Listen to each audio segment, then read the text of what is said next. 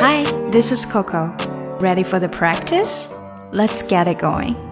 在现代的生活中，人们最容易得而又最不容易恢复的病，并不是 cold 或 flu 感冒或者流感，也不是什么 fever 发烧，而是一个你看不到的病症，那就是压力 stress。stress 它可以导致很多的问题，比如你可能会 stomach ache， 胃疼，也可能有更严重的，比如说 headache，或者呢，甚至患上忧郁症 depression。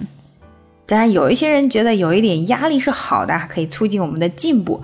不过，嗯，这种会让人们生病的压力呢，一般来说是长期的压力 chronic stress。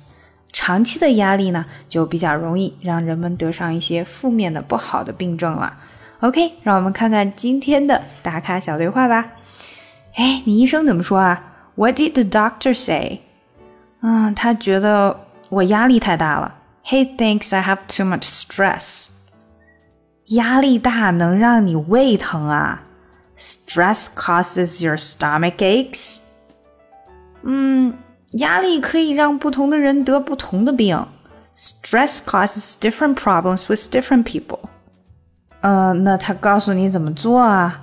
So what did he tell you to do? 嗯，他说我要想的正面一些。He said I need to think positive. 好，让我们一起来练习一下这段话。What did the doctor say? What did? What did 连起来。The doctor say. What did the doctor say? He thinks I have too much stress. He thinks I have too much stress.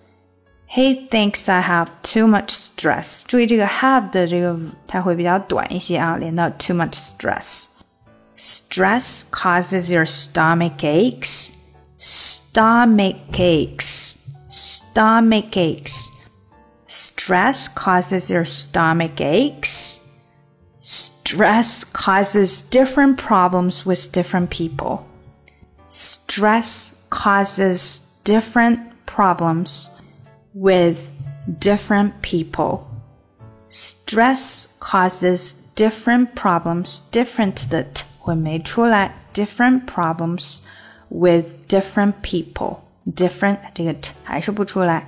Stress causes different problems with different people. So what did he tell you to do? What did he did 的的没出来连到 he 了。So what did he tell you to do? So what did he tell you to do? He said I need to think positive. He said I need to.